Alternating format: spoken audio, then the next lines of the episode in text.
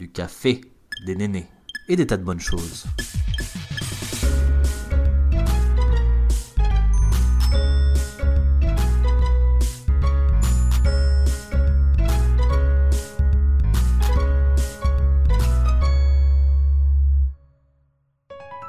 Bienvenue à tous sur Café et Néné. Cet épisode est spécialement euh, dédié au chien de Marion, Karma, que vous pouvez entendre ronronner ou ronfler durant tout l'épisode. magnifique bulldog français euh, très affectueux, mais qui fait un petit peu de bruit effectivement. Mais il nous accompagnait tout le long de l'émission en dormant derrière moi. oui, c'est assez apaisant au final, ça fait des petits ronrons comme ça. C'est ça, c'est bien. Ça fait la petite musique qui, qui manque euh, en fond sonore. voilà, on espère que vous apprécierez l'épisode. Merci à vous. Bonjour, bonsoir et bienvenue sur le podcast. Aujourd'hui, on reçoit Marion pour parler de la femme et du sexe avec rien de mieux qu'une spécialiste en sexologie. Bienvenue Marion sur Café et Néné. Bonjour Émilie, c'est un plaisir de faire partie de l'émission. Trop mignonne.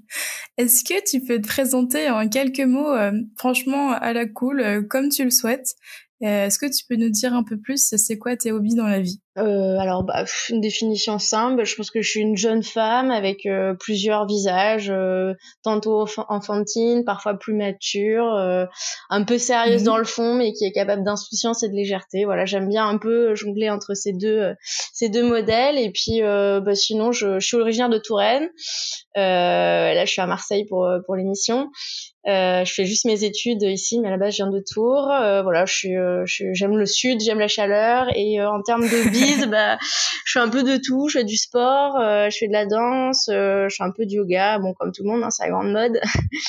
voilà. Comment se dévaloriser en 10 secondes? Bon, et comme tout le monde. Hein. sinon, bah, j'aime la musique. je suis très attirée par tout ce qui est psychédélisme en termes de théorie et puis de pratique aussi. Et puis, j'aime bien mhm. aussi faire des expos d'art. Voilà, donc je assez euh, hétéroclite dans mes goûts. Ok, top. Euh, du coup, est-ce que tu peux nous expliquer euh, euh, plus en détail ce que c'est d'être sexologue justement?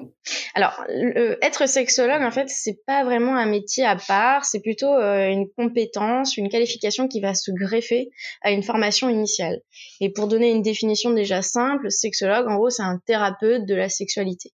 Et en réalité, ce thérapeute, il peut être soit à la base psychologue, médecin, infirmier, euh, voilà, c'est des professions de la santé et en fait il faut une formation euh, qui complète euh, un métier initial. Euh, et cette formation, elle est qualifiante, elle est, euh, elle, elle, on dirait, elle valorise la formation dans le sens où elle, elle donne une étiquette qui est cette étiquette de sexologue. Donc, euh, je sais pas s'il faut que je détaille maintenant vraiment le parcours. Non, mais du coup, ça. Veut... Mm. Alors. Non, pardon, désolé, excuse-moi de te couper, mais du coup, ce que tu voulais mettre en avant, c'est que euh, on fait pas une formation pour être euh, sexologue, on fait une formation pour du coup être euh, psychologue, médecin, etc. Et puis après, on se spécialise, c'est ça? C'est ça. C'est plutôt une, euh, c'est une spécialisation qu'on qu'on vient se, se donner par rapport à son corps de métier initial, exactement. On est médecin et sexologue, psychologue et sexologue, infirmier et sexologue, sage-femme et sexologue. Mais on n'est pas sexologue tout court. Il n'y a pas un métier à part entière de sexologue, quoi. Ça n'existe pas. Ok, très voilà. Et en fait, euh, bah après, le, le, but de la sexologie, c'est vraiment de traiter la sexualité humaine, euh, c'est-à-dire de pouvoir l'expliquer à l'autre, de pouvoir donner des conseils d'éducation sexuelle, de pouvoir traiter les problèmes sexuels, de pouvoir traiter les problèmes de couple. C'est très large en fait. Hein, c'est vraiment multidisciplinaire en fait. Euh, ok, donc c'est vraiment, tu peux avoir euh, tout type de problème comme une, quand une personne vient de voir. C'est ça, exactement. Ça peut être à la fois un problème de, purement de psychologie, parfois ça peut être un problème vraiment médical, une dépression qui est cachée derrière un trouble du désir, ça peut être euh, un problème de relations humaines dans un couple, ça peut euh, être un problème d'infertilité dans un couple. Enfin voilà, en fait ça rejoint plein de branches différentes et euh, il va falloir arriver à cibler un peu sous le travers d'un trouble sexuel, un trouble du désir, un trouble d'excitation, euh, des engueulades dans un couple, bah, voilà, voir ce qu'il y a derrière en fait, chercher un petit peu, creuser quelle est la cause initiale, est-ce que euh, c'est juste euh, un problème euh, vraiment de fonctionnement de l'activité sexuelle ou est-ce qu'il y a d'autres choses derrière qui peuvent expliquer qui est ce trouble sexuel? Des antécédents de viol, des, des troubles, des, des violences dans l'enfance, des choses comme ça en fait. Y a un problème de base et derrière on vient fouiller euh, quand même le reste assez largement. Ok, très bien. Euh, juste à part, je sais pas si c'est ton, ton fil de casque, j'entends des frottements bizarres. Est-ce que tu sais si ton fil de casque il, bah, frotte quelque part ou pas? J'essaye de le bloquer pour euh, justement qu'il frotte pas, mais alors c'est peut-être pas une bonne idée. Euh, je sais pas comment le mettre en fait pour pas que ça bouge parce que. Il est comment en fait T'es penché sur ton ordi, c'est ça? Ouais, ouais, je suis penché sur, sur mon ordi et je le tiens à la main, mais peut-être que je vais pas le toucher, mais faut pas que je bouge quoi. On peut essayer de faire non, comme mais ça. Je pense qu'il y a, je sais pas, je pense j'ai je réfléchis à une technique un peu simple pour pas que tu te casses la tête. C'est juste que ouais, je suis quasiment sûre que du coup, c'est tes écouteurs qui font un, un petit bruit. Euh, c'est assez léger, mais on dirait comme si ça buguait du coup. D'accord. Euh... Là, j'ai arrêté de le toucher, je l'ai juste posé. Ok. Après, c'est bon, bah, très... bon, on continue comme ça, et je te dirai. Euh. D'accord. Ok, vas-y, on reprend du coup. Désolée pour. Non, non, il enfin, a pas de souci. Du... Ok. Euh, Est-ce que tu peux nous dire s'il existe plus de femmes que d'hommes sexologues? Euh, Est-ce que euh, c'est ce que tu as constaté toi? Et est-ce que aussi, euh, lors de tes consultations, ou du moins les personnes que tu reçois, est-ce que tu vois plus de femmes venir euh, que d'hommes? Alors c'est une question qui est pas très simple. J'ai pas étudié personnellement la prévalence de genre dans la profession de, sexologue. Euh, après, je dirais que très logiquement, la population euh, féminine augmentant, notamment dans les professions de santé, je dirais qu'il y a de plus en plus de femmes, en tout cas, ça c'est sûr, et qu'on va vers une féminisation globale de toute façon des professions euh, déjà de, de, de haut niveau euh, d'études, enfin ça mhm. c'est sûr. Et donc je pense que oui, globalement par rapport aux professions de santé, euh, il y a quand même une forte population de femmes actuellement, donc je pense que ça devient un métier de plus en plus féminin, ça c'est sûr. Euh, après, par rapport euh, aux hommes ou à la prévalence des hommes et des femmes qui consultent. Euh, je pense que c'est à peu près autant parce que il euh, y a autant d'hommes ou de femmes qui vont venir consulter parce que c'est tellement spécifique de toute façon de venir voir le sexologue, c'est que c'est vraiment quand on est en bout de chemin de son problème qu'on n'a pas d'autre solution, donc on va le voir à un moment donné. Donc je pense que homme ou femme, euh, comme chacun est concerné de toute façon par cette problématique, il n'y a pas plus de femmes qui ont des problèmes sexuels que d'hommes qui ont des problèmes sexuels, c'est identique, chacun avec euh, des niveaux mmh euh, variables, hein, bien sûr, de, de, troubles, mais tout le monde, tout le monde vient consulter. Et puis c'est évident. Mmh. Ok, super. Euh, et du coup, lorsqu'on travaille euh, soi-même dans le domaine de la psychologie, est-ce que ça retranscrit un lien étroit avec des problèmes euh, ou troubles psychologiques que l'on pourrait avoir, ou bien alors des personnes de notre entourage, ou alors c'est juste une passion, franchement, d'être captivé par comprendre les mécanismes du cerveau humain?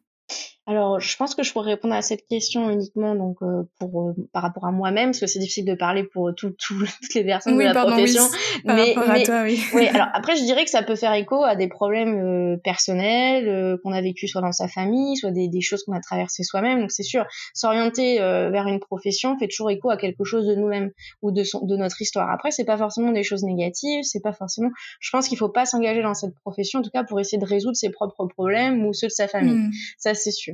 Après, me concernant, euh, je dirais que non. Enfin, euh, la, psychiatrie, parce que du coup, c'est quand même ma spécialisation de base, et euh, la sexologie, ça ouvre sur la science humaine, ça ouvre sur la médecine, la biologie. Donc, j'ai toujours été intéressée par les sciences, et j'ai toujours été intéressée par la psychologie humaine, la philosophie, la sociologie.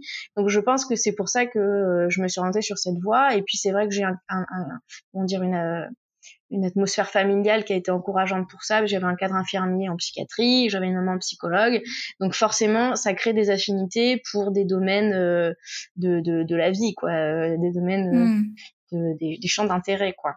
Euh, mais après, je cherche pas du tout à, analyser ma vie par mon travail ou analyser ma famille ou mes proches quoi. C'est vraiment deux choses différentes. J'ai mon travail et puis après, je suis quelqu'un de normal.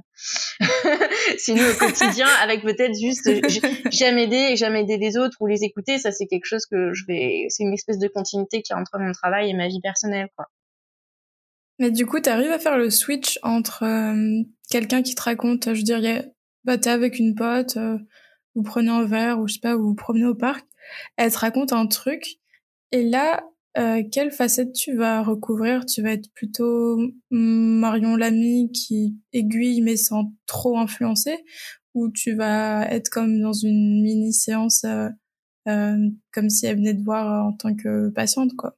Ben, je pourrais jamais être totalement dans la position du thérapeute non qui accueille une première patiente et qui va poser des questions très ciblées en fonction de ce que le, la personne va dire.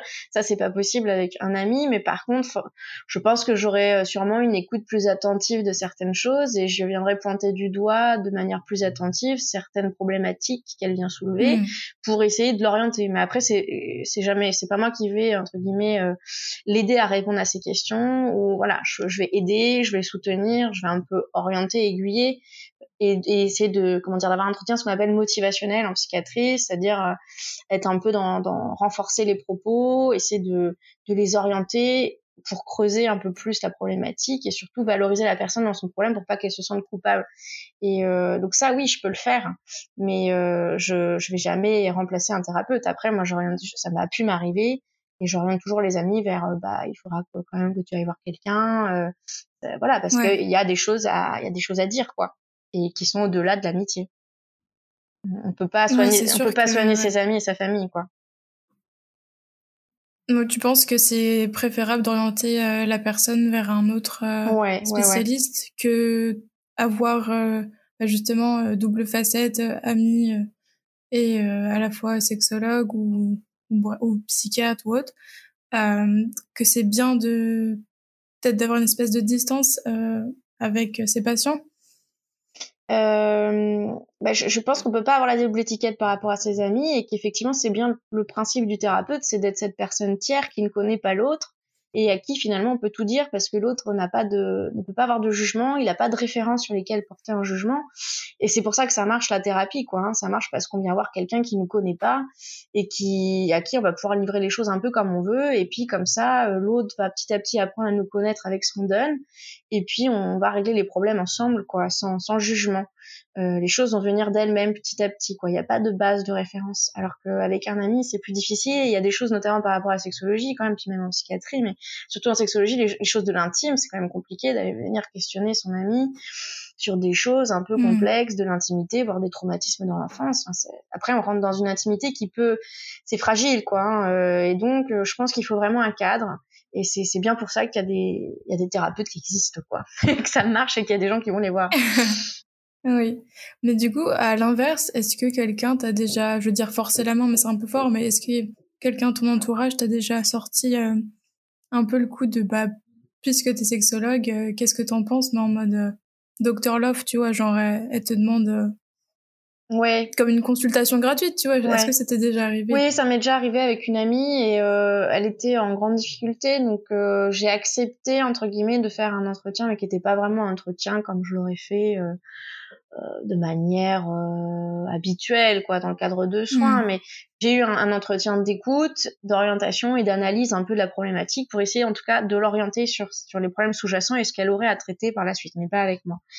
Euh, donc c'était une espèce d'entretien un peu de débroussaillage. Donc j'ai accepté de faire avec elle parce qu'elle était en grande difficulté dans les relations avec les hommes dans sa propre sexualité et que je pense qu'elle était tellement en souffrance qu'elle avait besoin de comprendre avec quelqu'un euh, ce qui se passait et euh, elle a considéré que j'étais sûrement quelqu'un qui était à même de pouvoir l'aider là-dedans.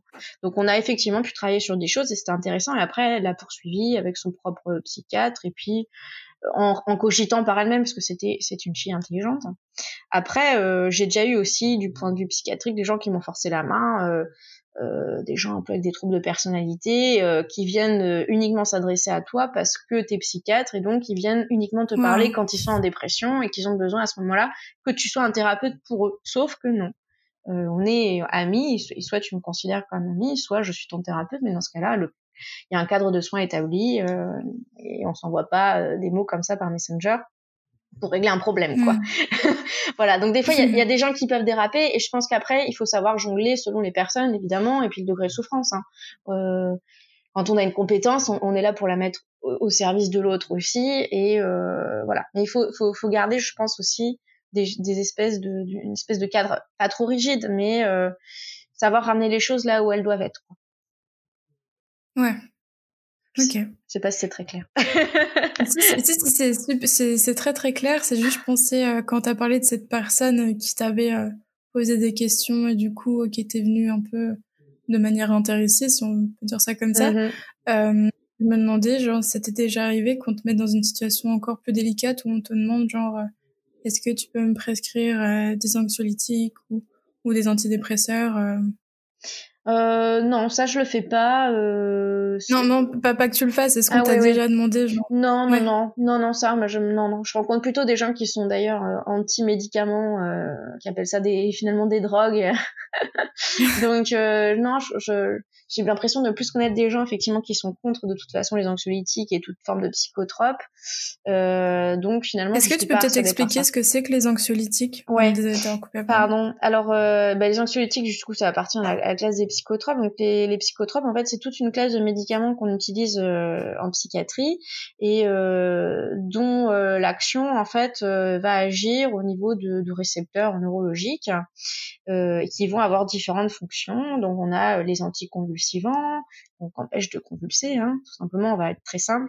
Mm. On a tous les neuroleptiques qui agissent sur le système dopaminergique dans le cerveau et qui empêchent Enfin, qui permettent plutôt euh, donc qui empêchent d'avoir des, des, des, espèces de délires hein, soit euh, dans la tête soit avoir des hallucinations qui permettent de bien penser qui permettent de pouvoir réfléchir correctement on a les anxiolytiques donc les anxiolytiques c'est une classe euh, Notamment, on connaît les benzodiazépines, donc le Valium, le Cerestas, les, les Xanax, euh, les Temesta. Donc les, gens, ça en général, connaissent plus ou moins. Des fois, leurs médecins généralistes ont pu leur proposer. Euh, et donc, euh, ces médicaments-là, ils sont là pour gérer le stress, l'angoisse. ils sont très intéressants, mais il faut effectivement pas en abuser. Il faut que la prescription soit assez encadrée. Euh, parce qu'on peut développer des dépendances. Et puis sur le long terme ça peut créer des troubles de mémoire voire des peut-être des démences précoces. Il y a des études là-dessus qui sortent de plus en plus. Donc c'est des super médicaments mais à utiliser ponctuellement et de manière très encadrée. Voilà donc agir sur l'angoisse pour les anxiolytiques je sais pas s'il y avait à plus à... merci beaucoup. Ouais. c'est juste que je pense que c'est pas un terme que connaissent euh, tant de monde que ça qui sont pas issus du mm. domaine euh, médical. Et du coup je me suis dit bah, ce serait cool qu'on qu'on explique ce que c'est antidépresseur. Autant c'est un peu plus connu comme mot. Ouais, voilà. Mais euh... d'ailleurs, je les avais oubliés. Ils font partie des psychotropes aussi. Oui. Ok, super. Du coup, euh, qu'est-ce qui t'a poussé à devenir euh, donc psychiatre et par la suite sexologue? Est-ce que c'est vraiment le l'entourage, donc la famille, comme tu expliquais, euh, ou est-ce qu'il y a eu un petit truc en plus euh, qui t'a fait dire euh, oui c'est cette voie-là que j'ai envie de prendre? Bah, C'est pas une réponse évidente. Je, je, je dirais qu'il n'y a pas vraiment de, de raison rationnelle précise. Euh, en fait, mais non, mais en fait, euh, j'avais la psychiatrie, ça me plaisait déjà, on va dire au lycée en terminale quand on a commencé à faire les cours de philo. Je me suis rendu compte que tout ce qui était sciences humaines, ça m'intéressait bien. Tout ce qui était psychologie, il y avait légèrement des notions de Freud, etc. Donc ça m'intéressait pas mal. Et après, en commençant un cursus de médecine, bon, forcément, on en vient à se poser la question de la spécialité euh, quand on se rapproche du, concours de la sixième année, le concours d'internat. Et euh, clairement, c'était la psychiatrie qui me correspondait le plus, que c'est très, c'est multidisciplinaire en fait. Hein. On traite le corps, on traite l'esprit, et pour moi, il y a une cohésion totale entre les deux. On peut pas rejeter l'un ni l'autre. On peut pas mmh. soigner que l'un ou soigner que l'autre. Et en, en, psychiatrie, on a cette opportunité finalement de traiter les deux, d'être dans une écoute globale du patient, donc c'est génial. Après, pour la sexologie, euh, ben, c'est venu justement au moment du concours de l'internat, donc en sixième année. Donc euh, j'étais sûre de ma voie de psychiatrie et en fait je voulais me spécialiser parce que j'avais pas envie d'être juste un psychiatre euh, lambda, j'avais envie d'avoir ma petite particularité. Parce que j'aime bien être un peu j'aime bien avoir un petit ma petite différence, on va dire. Et je me suis dit bah dans mon boulot aussi, j'avais envie d'avoir ma petite particularité, la dictologie ça me tentait pas trop, la médecine légale non plus. Bon, il n'y en a pas 36 000 hein, en psychiatrie, après on peut faire des formations d'hypnose tout ça mais c'était pas mon dada. Et puis je suis tombée sur la, la sexologie, je savais même pas que ça existait en fait et j'ai juste vu dans le déroulé des, formations possibles.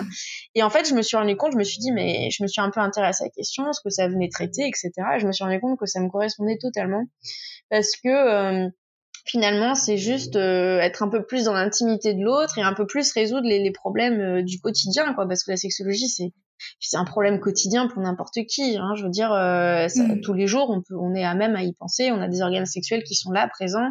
On a des relations avec les autres. On a des désirs, on a des envies, etc. Enfin, voilà. Et je me suis rendu compte que c'était, euh, c'était fait pour moi cette problématique-là. Et euh, puis je pense qu'implicitement, il y a tout un tas de choses qui m'ont été aussi renvoyées. Notamment, euh, je, je, regardais il y a pas si longtemps mon beau-père, mes parents et moi avec Ben Stiller et Robert De Niro un film que j'aime bien. J'aime bien cette trilogie et euh, et dedans la maman de de Ben Stiller qui joue Greg Fucker est une sexologue un peu délurée, un peu farfelue. Euh, euh, extravagante et euh, mais en, en, regardant cette femme je me suis dit mais c'est ça moi j'ai envie d'être cette sexologue là un peu extravagante euh, avec ses, ses, bijoux dans tous les sens ses gestes voilà un peu un peu extravagants et qui peut parler de la sexualité de l'autre et, et, orienter l'autre avec légèreté et voilà pour que la sexualité de enfin que les gens se réconcilient avec ça quoi voilà simplement Ouais, c'est, c'est, c'est rigolo parce que ce film, ouais, il est un petit peu déjanté, enfin, ouais. cool. Et je vois tout à fait euh, la, le profil euh, de, de la maman un peu... Un peu faux folle. Un peu, ouais. Mais, mais bien dans sa peau, du coup, tu vois, elle est un peu... Euh, elle met à l'aise, quoi. Elle est à l'aise avec le problème et elle met à l'aise les autres aussi avec le problème. Et, et c'est ça, enfin, je trouve que ça, c'est un peu un idéal de pouvoir se dire qu'on met à l'aise le patient et qu'on le réconcilie avec, avec avec toutes les problématiques au, départ qui étaient des problèmes et qui finalement deviennent euh, des amis proches, quoi. Hein, tous ces problèmes qui deviennent euh, des non-problèmes. Ouais, c'est ça. Et du coup, euh, question un peu bête, je suppose, mais est-ce que vous prêtez aussi le serment d'Hippocrate quand on est sexologue? Pas du tout. Euh, je vais le prêter uniquement pour mon pour valider mon, mon comment dire mon doctorat de médecine. Euh, par contre, en sexologie, non, il n'y a pas de serment d'Hippocrate, mais on a une charte d'éthique quand même euh, entre nous, euh, notamment le fait que les professeurs ne couchent pas avec leurs élèves et notamment aussi que euh, on s'engage à ne pas coucher avec ses patients. Alors ça c'est, je sais plus si dans le serment d'Hippocrate c'est dit, c'est juste conseillé ou si c'est une interdiction. En, en tout cas dans la charte du sexologue c'est une interdiction. Euh, en tout cas, enfin ouais, en tout cas c'est fortement déconseillé, voire une interdiction. Hein. Mm. Beaucoup de problèmes avec. Il y a d'autres, il y a d'autres points un peu comme ça faciles à retenir qui sont dans la charte Je me souviens plus du reste, j'ai retenu que ça. ouais. bah après c'est des trucs habituels, hein, euh, des déontologies, hein, c'est aider, aider tout patient qui vient nous voir, euh, ne pas juger, euh, accompagner, mobiliser le maximum de moyens pour aider, aider celui qui est en souffrance. Hein, voilà, c'est un peu toujours les mêmes choses hein, dans le soin. Être humble, voilà, se montrer humble. Ouais, ça, ça, ça me semble cohérent avec euh, le métier. C'est ça. Et du coup, on rentre un petit peu euh, bah, dans, dans le sujet qui est ton métier. Euh, selon toi, le sexe, il joue quel rôle dans la vie d'un adulte? Euh, Est-ce qu'il est important, omniprésent, euh, pas si important que ça? Est-ce que tu peux nous en dire un peu plus? Ben, je pense que euh, la sexualité, le, le sexe, hein, euh, c'est un facteur euh, motivant en fait pour chaque jour de la vie. Hein. C'est quelque chose qui nous tire, c'est une espèce d'élan vers le bonheur, vers un épanouissement personnel, vers un épanouissement social. ça permet aussi d'apprendre de lâcher prise. c'est un rôle, je, je, vais ressortir le mot, mais d'anxiolyse, c'est-à-dire de, de, traitement des angoisses. Hein. On sait très bien que faire l'amour, ça calme ça calme les tensions euh, ça permet un gain de bonheur. On dit que ça permet un gain de vie aussi.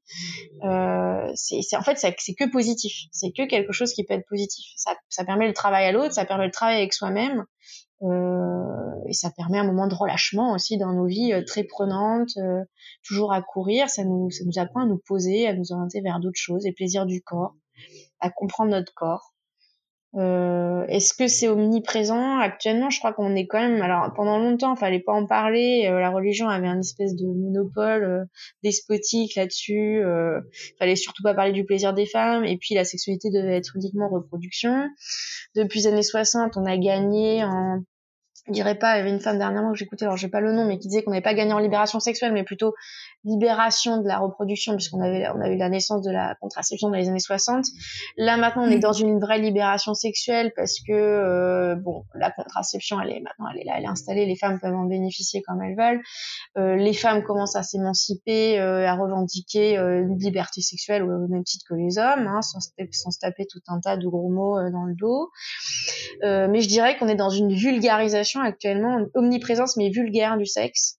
Euh, je trouve qu'on a perdu un certain romantisme, on, a on, est, dans une projection euh, du corps euh, très vulgaire. Euh, même vis-à-vis des femmes, je trouve que c'est un peu dommage parce que justement cette libération sexuelle, elle passe au travers de choses très crues. J'ai en tête notamment tout ce qui va être clip de musique. Enfin, je veux dire, on est dans des chorégraphies nues, très provocante. Je, je suis pas sûre que ça c'est gagner la libération, encourager une image de la femme libre sexuelle. Enfin bon, voilà, ça c'est mon jugement personnel. Je pense qu'on pourrait passer par d'autres manières. Mais disons que oui, le sexe est omniprésent. Hein, le corps nu, je crois qu'il n'y a plus de tabou. Mais euh, bon, de quelle manière faudrait le montrer? Je sais pas si c'est la bonne voie. Euh, hmm. Voilà, je sais pas. Qu'est-ce qu'on pourrait dire d'autre par rapport à ça? Je, dirais que voilà, peut-être en ce moment c'est un peu maladroit, euh, mais que on, on, enfin, on va quand même vers du positif. Je, on peut en parler maintenant. Hein, on peut parler du sexe, donc ça faut, faut le souligner. C'est ce qu'on a gagné. Les femmes, les hommes peuvent en parler. Chacun peut parler de sa sexualité, de de ses aventures. On peut parler aussi maintenant euh, clairement de ses orientations sexuelles. Euh, il y a encore beaucoup d'homophobie, mais euh, de plus en plus, voilà, grâce à tout un tas de mouvements, les LGBT, etc et des icônes comme ça dans les médias, ben, on peut quand même maintenant revendiquer le droit, merde, d'avoir son, son orientation sexuelle. Et ça, c'est super. Donc voilà, il y a du pour, il y a du contre, je dirais. On est dans un mouvement de transition. Je pense qu'il y, a plein de choses qui se mettent en place. C'est encore un peu maladroit, mais je pense qu'on va vers euh, vers du positif hein, par rapport à là où on part. En tout cas, euh, c'est clair que on a, on peut dire que quand même on a gagné plein de choses actuellement en termes de liberté. Ouais. C'est vrai qu'on a gagné euh, pas mal euh, de d'autres représentations qui sortent euh, du schéma bah, du, du couple hétéro. Mmh, c'est ça. mais on est allé même plus loin, je pense, avec par exemple tout ce qui, bah, tu, tu disais LGBT, donc Q+, A et autres mmh abréviations. Mais récemment aussi, on parle d'asexualité. Ouais, c'est ça. Euh, c'est c'est aussi euh, quelque chose qui dont on parlait pas du tout avant, mmh mais c'est aussi euh, le fait de de ne pas représenter. C'est, euh, je pense, un problème pour toutes les personnes mmh qui, par exemple, bah, elles sont pas obligées de le savoir qu'elles le sont, et donc vivent très mal le fait de ne pas comprendre leur fonctionnement et donc se trouvent anormales. Et pour les personnes qui savent euh, leur mode de fonctionnement, leurs préférences, etc., euh, bah, se sentent sous-représentés. Euh, est-ce que tu peux nous parler euh, un peu plus de ce que ce qu'est la sexualité? Bah, La sexualité, c'est, je pense que c'est quelqu'un déjà qui a déjà résolu le problème de, de, de, sa sexualité parce que c'est quelqu'un qui a fait un choix effectivement, euh, c'est ce que j'allais j'allais dire par rapport. Euh, je, fais juste un lien par rapport à ce que je disais que la, la, sexualité est omniprésente de manière un peu crue et on a tendance à nous dire actuellement qu'il faut du sexe, faut du sexe. Je pense qu'il faut arrêter de donner des injonctions aux gens. Chacun est libre de décider s'il souhaite une sexualité ou non et sous quelle forme il souhaite une sexualité. On peut avoir mmh. une sexualité euh, sans pratique pénétrante, enfin une asexualité physique, mais une sexualité psychique, euh, au travers de plutôt de quelque chose d'intellectuel, voilà, de d'épistolaire, d'intellectualisation du, de, de, du sexe autrement, voilà. Donc je pense qu'effectivement actuellement on est un peu trop dans à dire qu'il faut du sexe partout, une bonne sexualité, surtout être heureux dans sa pratique sexuelle et avoir une pratique. Et dire et donc ça renvoie à ceux qui n'ont pas de pratique que du coup ils sont anormaux, que euh, euh, du coup ils sont en marge, que euh, ils sont étranges, alors que pas du tout. Je pense qu'on c'est une liberté de choisir aussi de d'avoir une asexualité, c'est-à-dire aucune pratique sexuelle, ne pas ressentir de désir, ne pas avoir envie euh, d'avoir un rapport sexuel, c'est autant une liberté que de que de le vouloir. Et on ne peut pas reprocher ou stigmatiser des gens comme ça. Euh, voilà, chacun gère sa sexualité au niveau où il souhaite le gérer, soit intellectuellement, soit physique, soit pas du tout. Euh, mm. Il y a des personnes qui choisissent de pas du tout investir euh, euh, cette fonction-là. Et euh, c'est leur liberté, c'est leur droit. Et on ne peut pas les juger pour ça, effectivement. Oui, il y en a qui en ressentent euh, pas le besoin. Et du coup, c'est vrai que de voir autant d'injonctions à... bah, en fait, le sexe, on voit des images de ça toute la journée, ou du moins des, des images très suggestives de femmes à travers la publicité ou à travers tous les médias, en fait, en général. Et du coup, on, on a cette espèce de norme qui est euh, une femme dévêtue ou du moins on voit ses formes, etc. Et donc une personne, euh, homme, femme ou autre, euh, qui voit bah, tout, tout ce truc autour du sexe et qui lui est, est perdu à côté en mode mais moi j'ai j'ai pas envie. C'est vrai que ça doit être bah, pas hyper cool à vivre et Et, non, mais c'est tout. C'est oppressant. Et puis, euh, Émilie, tu pointais du doigt quelque chose d'important aussi. Tu disais, il y a aussi un manque de connaissances. Mais clairement, on a un manque de connaissances sur, euh, ah oui, surtout pour les femmes, à ça. un manque de connaissances sur le fonctionnement sexuel déjà de base et sur mm. euh, notre anatomie, sur comment on est foutu. Alors pour les hommes, c'est un peu plus évident parce que c'est extériorisé. Pour les femmes, il n'y a pas eu de planche anatomique euh, jusqu'à très récemment. Euh, et il a fallu attendre il y a un an pour avoir une représentation 3D du clitoris. Moi, je fais partie des filles qui ont grandi euh, mm. sans avoir aucune notion en fait de comment était foutu mon sexe. Et comme toutes les femmes, on le découvre euh, bah, à l'occasion de nos, euh, nos, nos, découvertes masturbatoires. Et encore, on n'a pas une représentation pleine de comment c'est foutu. En médecine, mm. on, on, découvre un peu les planches parce que forcément on parle du vagin dans les cours de gynéco, etc. Il a quand même fallu que j'attende mon, mon, mon début de sexo pour comprendre clairement comment était foutu quand même le clitoris, comment ça fonctionnait, euh, comment comment ça. devait fonctionner aussi parce que on point on dit à beaucoup de femmes qu'elles fonctionnent pas normalement parce qu'elles vont pas mouiller ou parce qu'elles elles, elles, peuvent pas être pénétrées ou et donc on culpabilise alors qu'en réalité on n'a aucune connaissance de comment ça devrait marcher et beaucoup d'hommes par exemple ne savent pas mhm. du tout comment fonctionne réellement une femme dans, dans, dans son activité sexuelle, dans le déroulé, en fait, dans les étapes dans lesquelles euh, ça doit se passer, euh, notamment au niveau des réactions physiques locales du sexe et euh, et on se voilà on, on, est beaucoup plus euh, au courant pour le fonctionnement masculin. Bon bah voilà il est excité il y a une érection bon. Euh, et euh, pour les femmes on est voilà on sait rien hein. enfin et c'est encore actuel hein, donc il y a beaucoup de filles qui commencent à faire des vidéos quand même pour parler de ça. Et c'est super pour expliquer euh, bah, d'où part le plaisir comment on donne le plaisir à une fille comment ça doit se passer. Donc c'est ça ça commence un peu à se démocratiser mais c'est une honte quoi. Enfin c'est c'est que maintenant qu'on commence un peu à en parler et il y a un manque d'éducation sexuelle clairement et pourtant, c'est obligatoire hein, dans la loi mais c'est pas fait. Normalement, c'est obligatoire en troisième. Il doit y avoir un cours de 20 minutes, je crois. Enfin, c'est une honte hein, pour la durée imposée, mais et en réalité, c'est en réalité c'est pas fait et c'est mal fait parce qu'au lieu de parler de sexualité, on parle de reproduction.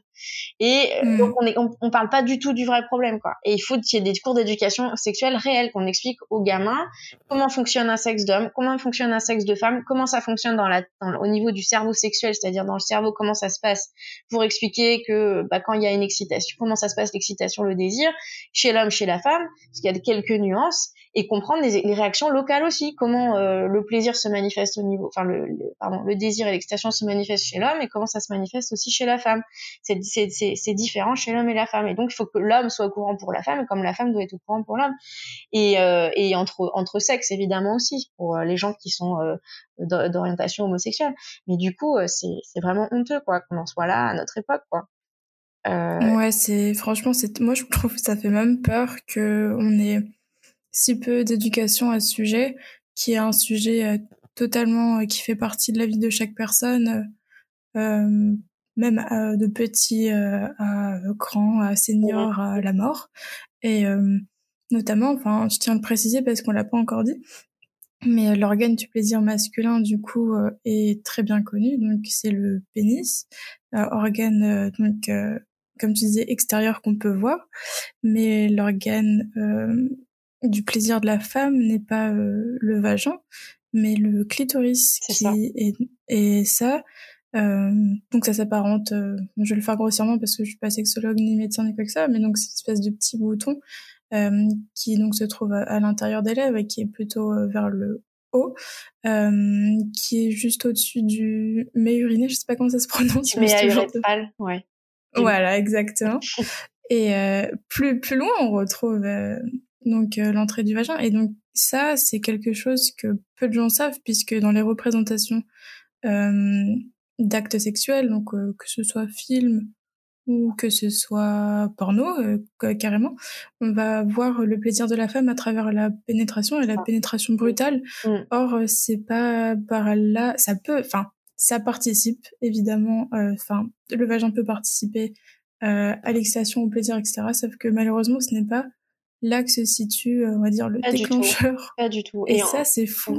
Et on peut faire même un, parallèle, parce que en précisant un petit peu ce que tu as dit, qui était très bien, l'organe du plaisir chez l'homme, c'est pas vraiment le pénis, c'est le gland du pénis. C'est le gland Ouais, c'est la partie sensible en fait. C'est vraiment cette partie-là mm. qui est la plus sensible, on va dire la plus érogène. Le pénis en lui-même, il est sensible, il y a une énervation, mais c'est vraiment le gland qui est sensible. Euh, et chez la femme, en fait, le, le, sexe de la femme est comme le sexe de l'homme. C'est juste qu'il s'est développé euh, avec une partie extérieure et une partie intérieure. Et en fait, chez l'homme, ce tube-là, il contient trois petits tuyaux qu'on appelle, il y a deux corps caverneux, Hein, et un, un, autre corps qu'on appelle le corps spongieux. Pour le, pour le clitoris, en fait, on a pu montrer dans les, dans les planches anatomiques maintenant les représentations qu'on a. Donc la partie qui sort en fait euh, le bout du clitoris, qui est au-dessus du méa hein, le, ce que tu as appelé le petit bouton, ce morceau charnu mais sensible, c'est juste une mhm. partie du clitoris qui est infime par rapport au clitoris en lui-même. Et ça correspond au mmh. gland de l'homme. C'est la même chose. Sauf que nous, c'est notre gland, c'est ça. C'est notre gland du clitoris, c'est cette partie-là qui est sous le capuchon, qui est très sensible et que la femme peut toucher pour se masturber et, et qui, qui devrait être une partie intégrante du rapport sexuel. Et en fait, à l'intérieur, on a pareil, on a deux branches qu'on appelle aussi des corps caverneux, aussi comme chez l'homme, sauf que nous, euh, au lieu d'être deux, deux bâtons linéaires, euh, de cylindrique, c'est deux bâtons cylindriques, mais qui ça part en deux branches indépendantes qui s'écartent légèrement. Euh, et en fait, elles sont ces branches-là, elles sont entourées des muscles vaginaux, des muscles urétro, enfin voilà, tout le plancher pelvien. Et c'est pour ça que pendant la pénétration, il y a une participation évidente, bien sûr, de, de l'acte pénétrant dans le plaisir, parce que ça vient mm. contracter tout ça autour normalement de, du clitoris et ça va participer à la mise en tension du clitoris et à l'arrivée à l'orgasme. Mais c'est le clitoris en lui-même, évidemment, qui est l'organe euh, qui va créer le plaisir et qui va entraîner l'orgasme. Donc euh, c'est pour ça que la plupart des femmes, d'ailleurs, euh, elles, elles, elles, stimulent leur clitoris en externe et, elles attendent que leur partenaire le fasse aussi bien parce que c'est de là que va partir une excitation suffisante qui va permettre une bonne pénétration, c'est-à-dire une pénétration où la femme sera assez lubrifiée pour accueillir la pénétration et jamais de la vie une pénétration à sec qui va faire mal, qui va créer un, un, un, un réflexe mmh. de contraction du vagin et qui va casser complètement. La femme n'arrivera jamais à jour dans ces conditions, hein, euh, clairement. Et ça, c'est ce que tu dis, c'est que c'est ce qu'on voit dans la pornographie, mais ça, c'est du fantasme masculin. C'est le fantasme masculin de la domination, euh, c'est-à-dire de l'acte forcé. Euh, ça, ça fait partie de l'un des fantasmes. C'est pas une réalité en pratique. Hein.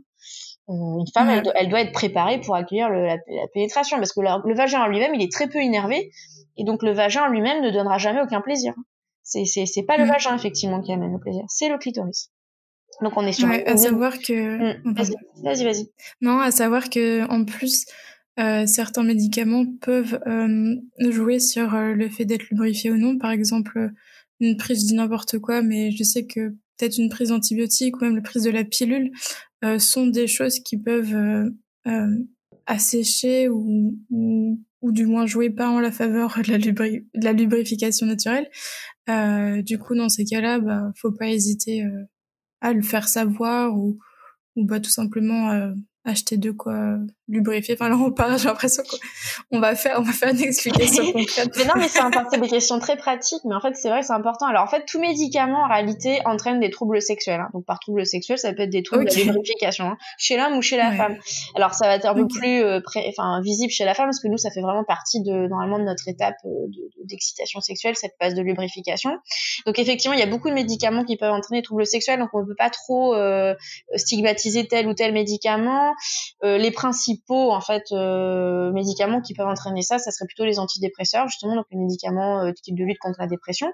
Ça veut pas dire qu'il faut arrêter son traitement antidépresseur, hein, parce qu'en fait ça entraîne une, ça, ça, ça entraîne pas une, un blocage, ça va peut-être euh, entraîner que la lubrification va venir un peu plus, faudra un petit peu plus de temps pour qu'elle vienne, mais elle va venir quand même. Donc il faut pas penser que les médicaments empêchent. Ça peut favoriser un problème, mais ce problème, il n'est pas forcément sans solution. En réalité, c'est juste que les étapes euh, de, de les étapes vont peut-être être un peu plus longues, c'est-à-dire qu'il faudra peut-être un peu plus de préliminaires parce que euh, on est sous ce médicament-là, mais ça ça empêchera pas en fait. Si une femme n'arrive pas à mmh. jouir, c'est qu'elle n'est pas excitée c'est qu'elle n'est pas excitée, excitée pardon, ou alors c'est qu'il il peut y avoir vraiment un défaut local ou voilà. Mais généralement, c'est qu'elle soit elle n'est pas assez excitée, donc c'est-à-dire que le, partenaire ou en tout cas ce qui se passe entre les deux partenaires n'est pas suffisant pour qu'il y ait une lubrification assez importante euh, localement. Et ça, c'est un problème fréquent hein, chez les femmes, mais ça vient aussi beaucoup de ce qui peut se jouer dans la relation à l'autre. À, deux, je veux dire. Euh, Souvent, c'est que pour les femmes, il faut un, temps long d'excitation et donc il faut des prémières très longs, il faut prendre le temps. Mais ça viendra. c'est une femme qui est rassurée, qui est, qui est dans, un, dans, un confort de sa sexualité, du, du préliminaire. Normalement, ça, ça lubrifie naturellement. Alors après, si c'est pas assez suffisant et que ça un peu, que ça frotte un petit peu, que c'est irritant, effectivement, on peut utiliser un petit peu de lubrifiant. Mais je pense qu'il faut pas présenter ça comme l'outil euh, de solution à mmh. employer en premier. Bien sûr. Il faut d'abord, entre guillemets, j'appelle ça s'acharner, mais sur le plan euh, physique, c'est-à-dire il faut prendre le temps. Il faut prendre le temps que la réaction sexuelle se fasse. Mais ouais, mais c'est vrai parce que on, est trop dans la réponse immédiate, on est trop dans la réponse immédiate. Et je pense qu'il faut vraiment prendre le temps et se faire confiance. Et une femme ne doit pas se sentir coupable parce que euh, tout de suite, immédiatement, elle n'est pas encore lubrifiée. Bah, c'est peut-être que justement, elle n'est pas encore assez excitée. Et, peut-être qu'il bah, il faut euh, continuer un petit peu à, à, à s'acharner sur les zones érogènes et pas que sur le sexe. Et euh, voilà, messieurs, mesdames, il faut bien penser à aller partout. Hein. Le, le, corps en lui-même est, est, plein de zones érogènes. Et, euh, et, la lubrification, elle va venir parce que justement tout ça est un peu titillé et que euh, la dame est en confiance et, euh, et se sent bien et se sent excitée. Quoi. Mmh.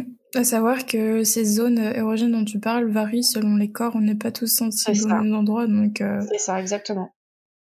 Donc, à chaque corps, sa carte et, ses secrets. Exactement, coup, exactement. Il faut apprendre à les connaître soi-même et avec l'autre, exactement. Mais, mm. euh, mais voilà, mais bien sûr, il y a des solutions. Hein, juste pour dire, parce que sinon, on va dire que j'ai un discours hyper, hyper rigide. faut que de la pratique. non, mais on peut utiliser les, lubrifiants, évidemment, il y en a, c'est que ça sert. Hein, mais voilà, c'est juste pour éviter que justement, il y a un réflexe un peu de, euh, bah, on va utiliser tout de suite le lubrifiant parce que. Euh, oui, il faut pas le dégainer euh, minute 2, quoi. C'est ça, c'est ça, c'est ça. Mm. Ok, et du coup, par rapport à tout ce qu'on vient de dire, est-ce que tu penses que le physique, ou du moins ce qu'on appelle l'apparence physique, ce qu'on qu'on rejette, ce qu'on projette pour les autres, est-ce que c'est déterminant sur la création de potentiels troubles euh, de, de, de, personnes qui viennent te voir, donc de patients Mm.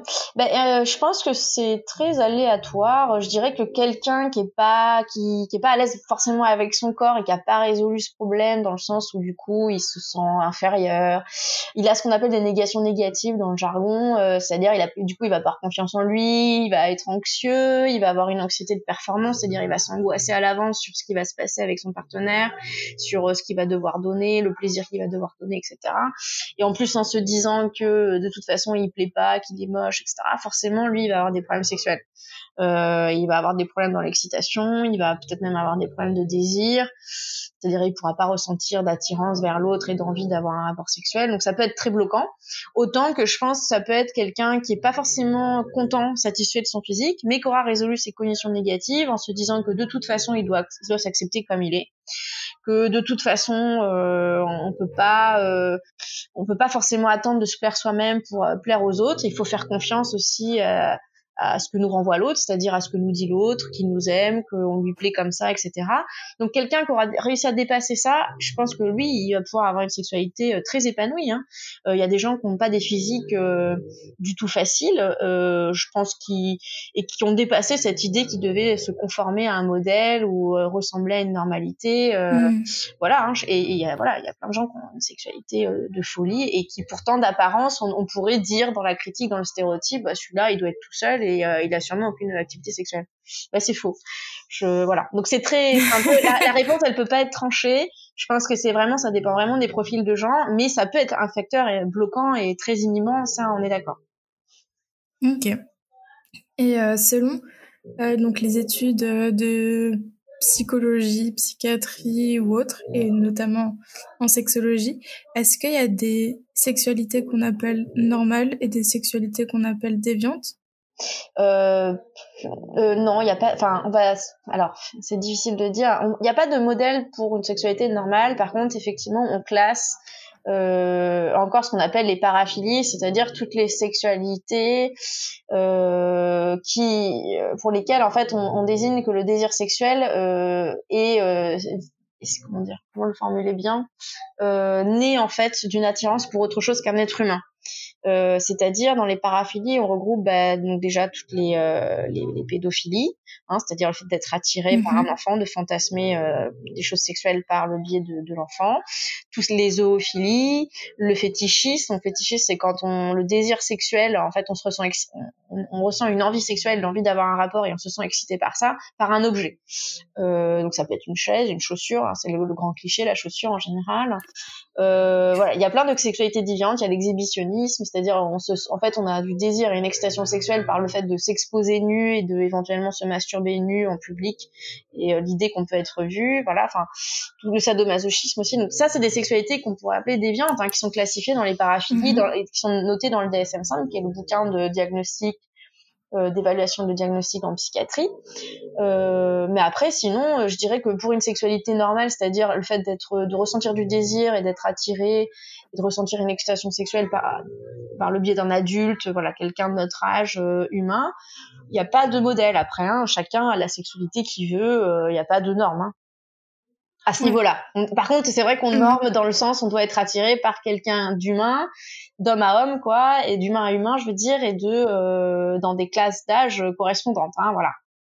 Et euh, du coup, c'est quoi les plus grands mythes sur le sexe avec lesquels sont venus certains de tes patients, genre euh, les, les croyances fausses qui reviennent le plus? Alors, j'ai pas eu de patients qui m'ont rapporté ça, mais j'ai réfléchi un peu à la question. Je pense que dans les, les choses les plus courantes, les fausses croyances qu'on a, c'est de dire, par exemple, qu'un homme euh, avec un gros sexe, euh, c'est forcément euh, un donjon au lit. de dire que les femmes, elles, elles, aiment être dominées, voire genre, être être violées. Alors ça, c'est un des grands mythes, hein, je pense encore actuel.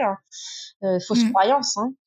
Euh, de dire qu'une femme justement elle prend son pied par la pénétration, euh, de dire qu'une femme qui dit non elle dit oui, de dire qu'un homme n'aime pas être dominé, euh, tout ça je pense c'est des fausses croyances et bon je, on commence un peu à en sortir, hein. je pense qu'il y a, y a, pas mal de mm. gens qui commencent un peu à casser tout ça, mais je pense que ça traîne toujours un peu dans la mentalité hein, quand même et, et bon j'espère que ça va changer. C'est vrai qu'il y a aussi un autre une espèce d'autre fausse croyance ou d'un autre stéréotype qui est que euh, euh, l'homme, donc euh, ou du moins la personne qui est identifiée comme homme, doit être fort, viril et qui doit prendre les devants et tout faire.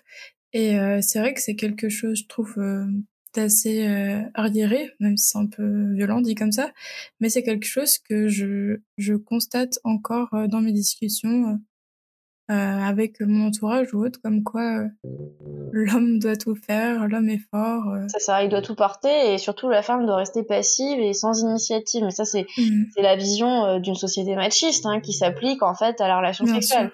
Alors qu'en réalité, je pense qu'en réalité, les hommes aiment au contraire quand la, la, la femme peut avoir un peu son sa décision, mener un peu la danse, surprendre un peu l'homme. Je pense que les hommes souffrent quand même de cette position aussi d'être tout le temps, surtout je nos générations actuelles, hein, parce que on sort quand même mm. de cette société de plus en plus machiste et misogyne, et je pense que les, hommes commencent à revendiquer de plus en plus leur part féminine, hein, et euh, aussi cette part de sensibilité où ils ont aussi envie d'être des fois un peu bousculés, ils ont envie aussi d'être un peu euh, bah, dominés aussi par par les femmes, et les femmes, je, je pense aiment aussi avoir cette position, pouvoir exprimer cette position un peu de de pouvoir, et que les choses se renversent, hein, évidemment, que qu'il y a un échange un peu euh, mobile euh, euh mm. qui soit un peu répondant quoi hein, donc euh, non je pense que les choses bougent quand même encore ouais mais on doit encore avancer quoi mm. Mm, c'est juste que euh, je trouvais que jusqu'à maintenant on parlait vachement des pressions potentielles que la femme peut subir mais en fait une énorme pression que subissent les hommes ou d'autres identités c'est notamment le fait de d'avoir euh, tout apporté euh, sur leurs épaules qui est bah vas-y débrouille-toi. Euh, tu dois tout faire. Et donc je tenais à, le souligner que évidemment euh, ces espèces de pression sociale espèces de carcan dessiné que l'homme doit tout faire c'est c'est aussi faux. Euh, ça fait partie des fausses croyances. Et puis euh, qu'il n'y a pas que les femmes qui subissent des pressions lors des rapports sexuels, les hommes notamment sont soumis à des fortes pression sociale. Ah oui, oui, bien sûr. Mais euh, même en termes d'injonction par rapport aux hommes, parce que c'est vrai qu'on parle souvent des, femmes et, peu des hommes, mais c'est vrai que les hommes subissent très tôt euh, quand même euh, un modèle imposé de, de, sexualité. On leur dit que très tôt, hein, quand, ils, sont à la puberté, donc vers 11-12 ans, à ce moment, ils découvrent un peu le, leur, le plaisir masturbatoire, etc. La, la, pornographie. Donc, on leur dit tout de suite qu'il va falloir, falloir qu'ils sachent faire l'amour, en fait. Hein. Euh, je pense que c'est pour ça qu'il y a mm. autant de, d'accrochage à la pornographie où ils pensent apprendre la sexualité. C'est parce que justement, on leur fout une pression énorme de ça va être à toi de mener la danse, mon gars, et de savoir diriger le truc. Et euh, ça, ça, ça, doit être pesant, quoi, effectivement. Hein. et bon, j'espère qu'on va en venir, ça passerait par l'éducation sexuelle qui permettrait ça aussi, mais de, de rassurer les gens, ouais. en fait, qu'on peut apprendre tranquillement à deux la sexualité. Déjà seul, c'est bien au début d'apprendre à se connaître, et puis après le reste, ça se fait à deux, quoi. Il n'y en a pas un plus que l'autre qui doit euh, porter la responsabilité de ce qui doit se jouer. Donc, euh, comme disait Marion, euh, donc on est facilement amené à regarder de la pornographie, euh, que ce soit très jeune ou moins jeune ou n'importe quand. Et il euh, y, a donc les choses bougent, les choses vont vers le mieux et je suis tout à fait d'accord avec toi. Mais c'est vrai qu'il y a encore un petit fossé qui est que les hommes ou euh, même les adultes en général pensent qu'un vrai corps de femme, c'est un corps de femme d'une fillette de 6 ans, c'est-à-dire euh, euh, au niveau des parties génitales, imberbe euh, au niveau des aisselles, imberbe au niveau des jambes qu'une femme euh, naît imberbe et qu'elle le reste toute sa vie. Euh, c'est vrai que c'est un petit point que je souhaite aborder parce que ce n'est pas le corps naturel de la femme, c'est un corps transformé et que je trouve ça dommage qu'encore aujourd'hui, euh, autant chacun fait ce qu'il veut euh, de son corps, euh, des modifications corporelles qui incluent par exemple l'épilation, le rasage, tout ce que vous voulez. C'est juste que ce serait cool que les gens se rendent compte que c'est un corps modifié et non naturel et qu'il est loin d'être repoussant. Il est en fait dans son état euh, le plus basique en fait. Et, euh, et en fait, c'est juste que je me rends compte qu'il y a pas mal, bah, c'est plus d'hommes du coup vu qu'ils n'ont pas euh, ce corps-là, mais que bah, le corps de la femme a aussi des poils comme un corps d'homme vu que c'est un corps mature adulte et que c'est encore je sais pas hyper choquant pour les gens de de se dire que une femme euh, peut avoir des poils, mais c'est repoussant. Enfin, je sais pas, je trouve ça aberrant encore aujourd'hui. Ouais. On est dans un dans des stéréotypes d'image euh, qui sont véhiculés depuis longtemps parce que finalement le, le cosmétique je crois de la femme ça remonte quand même assez longtemps hein. euh, cela dit les hommes aussi fut un temps euh, à la renaissance ont pu aussi passer par du maquillage des coiffures et tout pour l'épilation, je, je, sais, je sais pas, mais je pense que les femmes s'épilaient déjà euh, à la Renaissance. Au Moyen Âge, je pense pas. Au Moyen Âge, je crois Moi, que je sais que c'est mieux.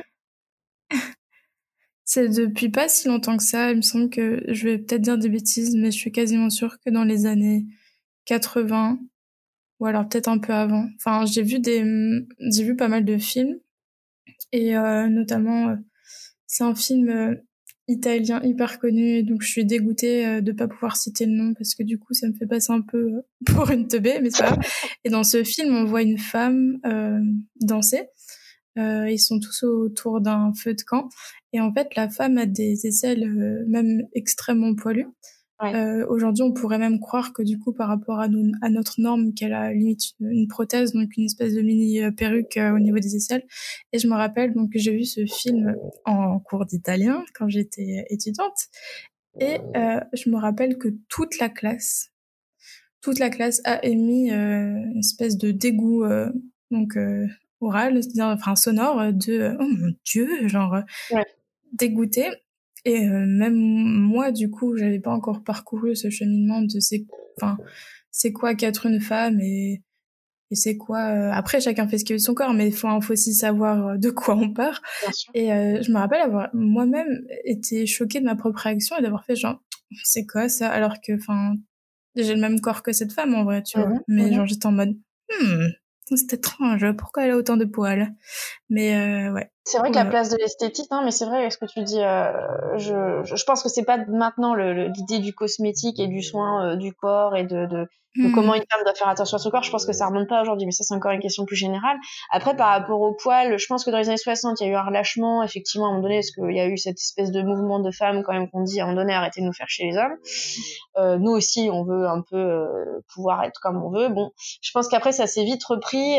On est dans une société de l'hyper esthétisme, hein, faut arrêter.